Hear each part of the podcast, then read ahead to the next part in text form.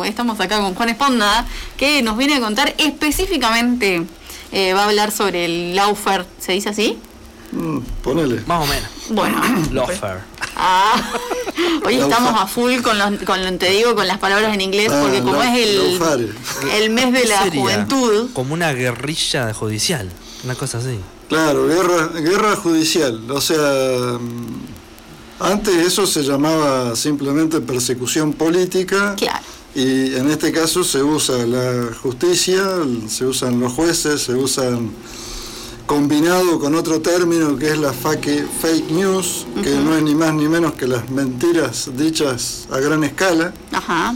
Sin, sin chequear. Sin, chequear. sin, claro, sin revisar nada, entonces, digamos, un periodista pasa una noticia, pero es algo falso, digamos, es una noticia que no es noticia, es una falsedad. Bueno, esas son las fake news. Y combinado con, como, con esta cuestión del lawfare, eh, hace eso de la persecución, persecución política a través de la justicia. Y, bueno, los fiscales pueden acusar sin pruebas, eh, los jueces pueden fallar de acuerdo a- al criterio de alguien que, que, que por quien están influidos, digamos. Y bueno, el caso más reciente y notorio es la persecución contra la vicepresidenta de la Nación conocemos, bueno, ha habido, digamos, otras situaciones donde también ha, ha estado, digamos, eh, Cristina Fernández de Kirchner ha sido víctima de, de intentos, digamos, de, de enjuiciamiento. Y el otro caso, que lo hemos charlado acá más de una vez, es el caso de Milagro Sala. ¿no? Sí, sí, sí. De sí. hecho, hay presos políticos en Argentina y el caso paradigmático es Milagro Sala. Eh, y bueno, ¿cómo es eh, la, la composición actual de la justicia? Eh, Bueno, la- ¿Crees que está bien? que Porque hay, hay en diferentes países hay diferentes... Sí, hay, hay distintas formas, digamos, pero bueno, eh, si uno quiere darle un contexto, estamos hablando del Estado, el Estado tiene distintos niveles, nivel, en el caso de Argentina, el nivel nacional, nivel provincial, nivel municipal. A nivel nacional hay tres poderes, el poder ejecutivo, que lo ejerce, el- en este caso, el presidente, el presidente. Eh, un poder legislativo, que es la Cámara de Diputados y la Cámara de Senadores, que es el Congreso, que dicta las leyes, y el Poder Judicial, que el órgano supremo del Poder Judicial es justamente la Corte Suprema de Justicia, como última instancia nacional de, de la, de la justicia. Ujú. Y a partir de ahí hay distintas cámaras y bueno, está lo que es la justicia federal, digamos, que es la que se corresponde con el Estado Nacional. Después a nivel de acá de La Pampa tenemos también un gobernador, que es el Poder Ejecutivo, la Cámara de Diputados, que hace las leyes, y una justicia provincial, que tiene un Superior Tribunal de Justicia como órgano máximo en La Pampa, y la justicia provincial, los distintos juzgados, y bueno, ya más detalles. eh, el- pero el, el hecho concreto, digamos, y comparando ese poder judicial, tanto a nivel nacional como a nivel provincial, eh, los jueces de cualquiera de esos niveles eh, no son elegidos directamente por el pueblo. Esa es la gran diferencia con el presidente o gobernador, o gobernadora si fuera el caso, o presidenta, o los diputados y diputadas a nivel provincial y los senadores también a nivel nacional. Se eligen, hay elecciones, digamos, cada dos años se renueva la Cámara de Diputados Nacionales, eh, cada- coincide también la renovación de los senadores y senadoras, el presidente lo votamos cada cuatro años, en el caso de La Pampa se renueva todo, tanto el gobernador como los diputados provinciales cada cuatro años. Eh, o sea, eh, esos, esos dos poderes, el, el poder ejecutivo y el poder legislativo, eh, representan, de alguna manera, representan al pueblo y se va renovando. O sea, el, el pueblo puede, de acuerdo a, a lo que le parezca, eh, puede votar a otro. Claro. Que si no le gusta el que estaba, vota a otro. O le gusta el que estaba y bueno, vota claro. por la repetición. Pero solamente dos veces. Después sí o sí tiene que renovarse. Bueno, en el caso de la justicia, no. En el caso de la justicia, eh, ha, ha habido, digamos, a nivel nacional alguna, alguna variación, digamos, en el caso de cómo se conforma, digamos, el poder eh, judicial, pero eh, no lo elige la- el pueblo directamente. Entonces, bueno, yo creo que hoy, así como están dadas las cosas, esta situación y esta movilización del pueblo en defensa de Cristina, que es lo que se, lo que está, se está produciendo en este momento, eh, yo creo que habilita una vez más a, por lo menos de- desde el lado del, del humanismo en el cual yo participo, a proponer la elección directa de jueces y comisarios, que es la otra, la otra Claro. parte, digamos, de la propuesta completa del, del Partido Humanista. Pero en lo que respecta al Poder Judicial, creemos que es necesario, y a partir de esta gran movilización, habilitaría a, a reformular esa parte de, de la composición del- de, de ese Poder Judicial. Que los jueces sean electos directamente Claro. por, el, por el voto popular. ¿Hay algún caso en otro país que sea En así? Bolivia, Ah, en ajá. Bolivia eh, es, es, eh, los jueces se eligen y a nivel local lo que elegimos son los jueces de paz. Que de Ah. alguna manera, bueno, son jueces, no son jueces como los jueces penales o los jueces civiles, pero bueno, también se elige el juez de paz en Santa Rosa y en cada localidad de, de La Pampa se, se vota por, por el juez de paz. O sea que, digamos, no, no es algo descabellado, digamos, Claro. lo que estamos proponiendo, sino que habida cuenta de, de lo que está pasando y, y si uno rastrea el origen histórico, digamos, de, la, del- de cómo se fue, cómo fue compuesto en su origen el Poder Judicial, en el caso de Argentina, bueno, eh, nadie los, nadie los votó, nadie los puso y, y- y queda y, y permanecen, digamos, en el cargo hasta algunos hasta, hasta que se murieron, Sí, digamos. sí, o sí. sea, A, también pesar de tener un- Ah. una fecha supuesta de jubilación. A- ahora, con la última reforma constitucional, tal cual decís, Manuel, que en la última reforma constitucional, los La última jueces. que la del 90 y- ti- 90 y algo, 94. Ah, Tienen eh, hasta los 75. Sí. Puede- se puede ser juez en este momento. Pero algunos, eh, pasando esa edad, siguieron. Eh, de hecho, ahora, ahora mismo, digamos. uno solo que, que dijo, bueno, uno, a la edad uno solo que llegó a la, a la edad y, y renunció, se jubiló, digamos, que es Zaffaroni, el juez Zafaroni, Zaffaroni. claro. Que, bueno, él se atuvo a la constitución, digamos. Ese juez, a los 75 tiene menos, bueno, él presentó la. Él era un juez supremo, digamos.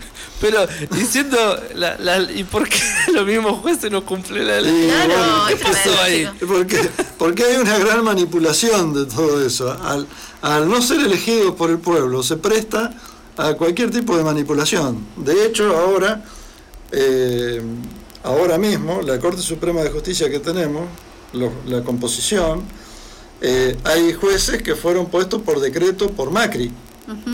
Eso no puede ser. A dedo. A dedo. Yo, yo quiero esto. Yo quiero Claro. dos, bueno, este que era trabajaba con Clarín y este que era no sé qué cosa, bueno, eso los quiero de jueces supremos.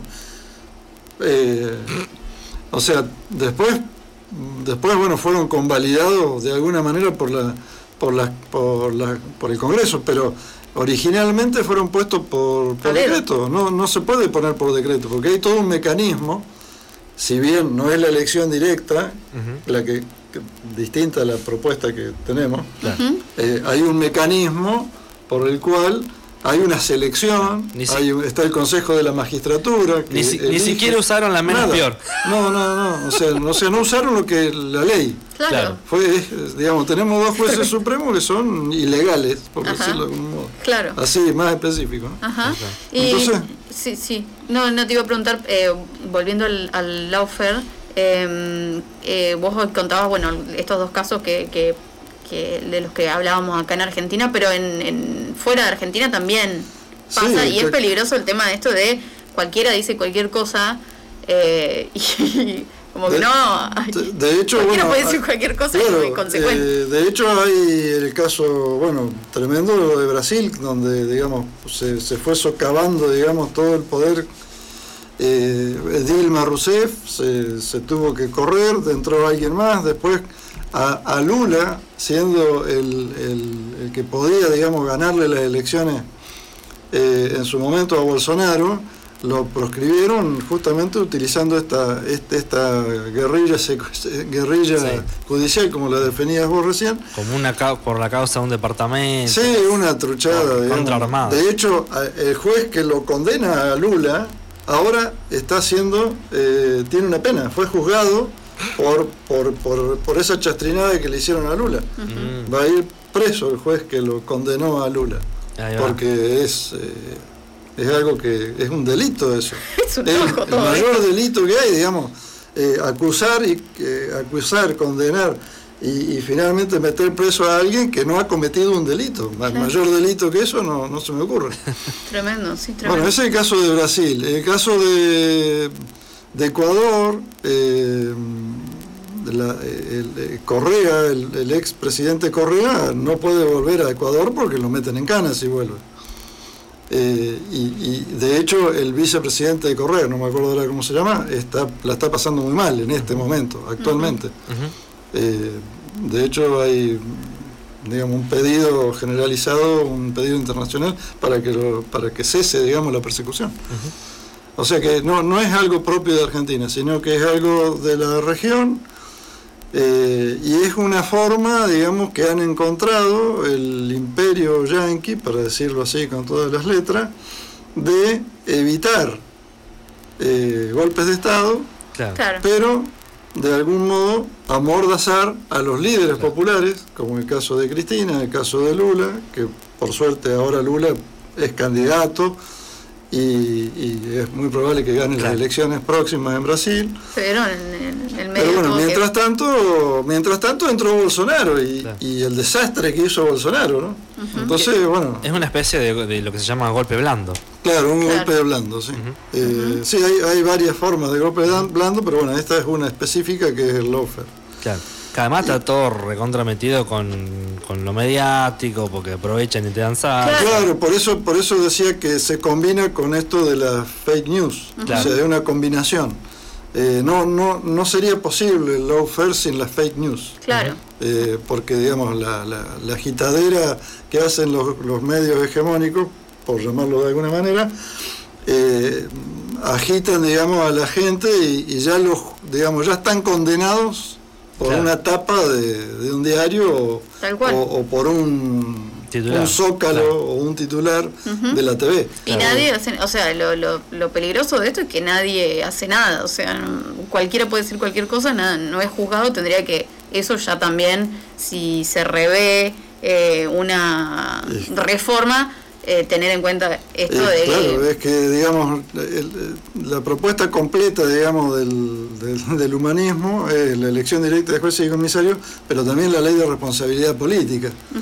O sea, la ley de responsabilidad política, ¿qué quiere decir? Quiere decir que aquel que hace las cosas mal arriesga el desafuero y arriesga a ser juzgado por hacer las cosas mal.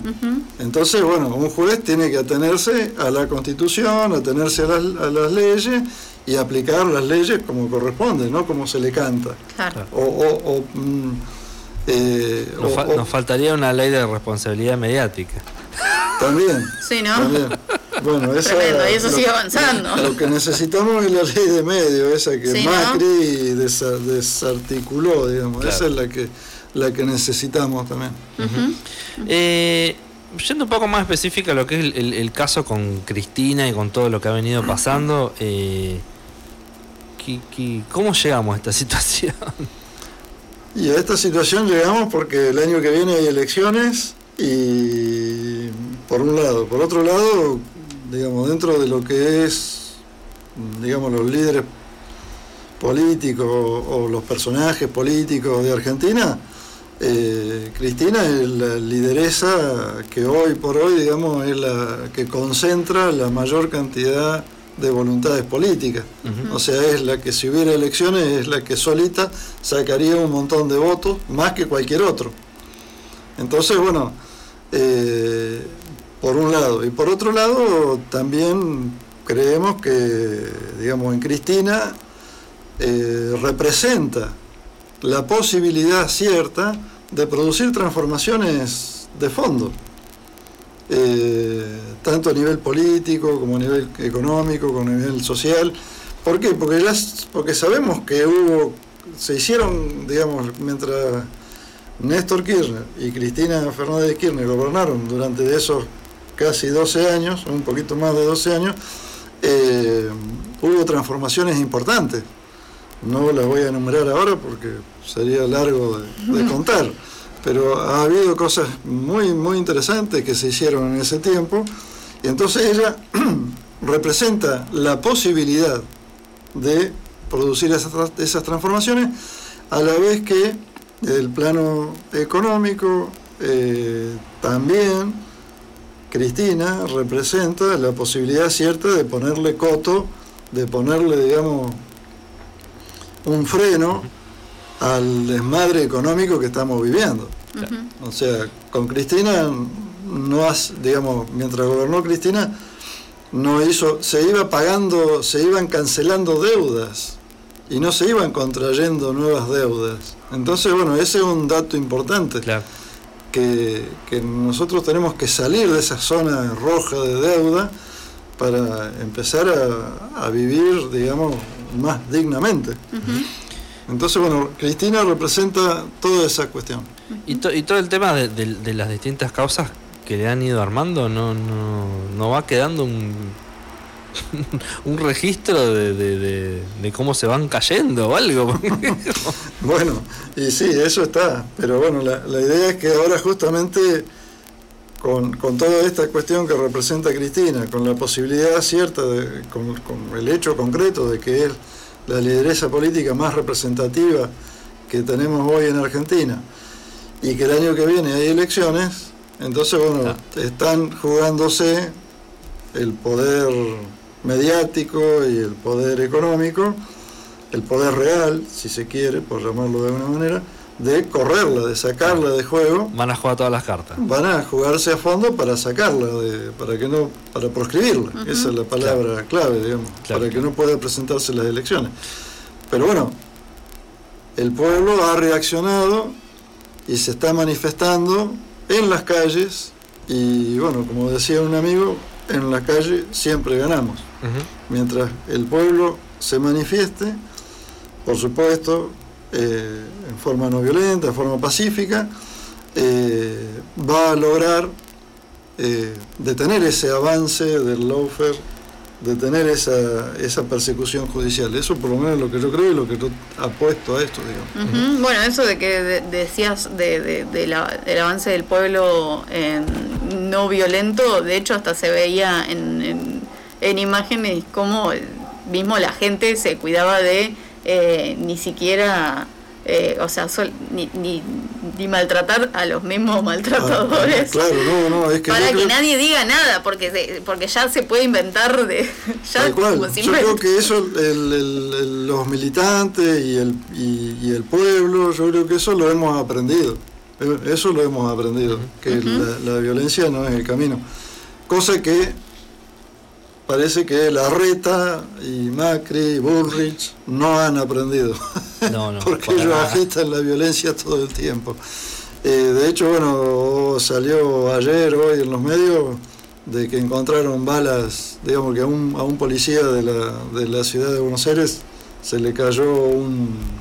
Cartucho. No sé cómo se llama, una cartuchera con balas de plomo, digamos. Ah. O sea que estaban dispuestos a todos los muchachos. Eh, así que bueno. Mm, en conclusión, esto en, conclusión es un momento muy propicio para, para avanzar en, estas cuestiones que, que planteaba. Yo creo que... Eh, y poner atención también. Sí, claro. Eh, por supuesto, la atención siempre hace falta, pero el, hecho concreto de que el pueblo se manifieste eh, no solamente en Buenos Aires o en el Gran Buenos Aires, sino que también se ha manifestado en distintos lugares. De hecho, el sábado acá en Santa Rosa también hubo una manifestación masiva en defensa de Cristina. Pero me parece que es muy interesante lo que está pasando porque, digamos, con el pueblo en la calle, podemos soñar, podemos imaginar la posibilidad de una reforma constitucional, porque para que los jueces sean elegidos por el pueblo hay que hacer una reforma de la Constitución. Entonces, bueno, eh, ya estamos hablando de cuestiones, bueno, por ahí me fui, ¿no? Mucha imaginación, pero sería muy interesante que esto, esta gran movilización que se está gestando, va a dar pie, creo yo, a una transformación de fondo. Eh, esperemos, esperemos. Una transformación de fondo a, lo, por ejemplo, bueno, lo que está pasando en Chile, ¿no? O sea, en Chile, antes de la pandemia, había unas, movilizaciones. Está bien, Chile no es Argentina, ¿no es cierto? No, no podemos mezclar las cosas. Pero eso ocurrió en Chile, eh, ocurrió también en, en, Colombia. O sea, digamos, el pueblo en la calle es un factor eh, importante de cambio y que puede, digamos, eh, producir transformaciones de fondo interesantes. Bueno, Juan, te agradecemos. Esto va a quedar para la gente que por ahí recién se engancha, si le interesó el tema, va a quedar guardado en nuestro canal de YouTube eh, para que puedan volverlo a escuchar. Este, así que bueno, les invitamos, BS 106.9 FM, nos pueden encontrar así en el canal de YouTube y van a encontrar la, toda la, entrevista completa con Juan Esponda. Eh, te agradecemos, Juan. Gracias a ustedes.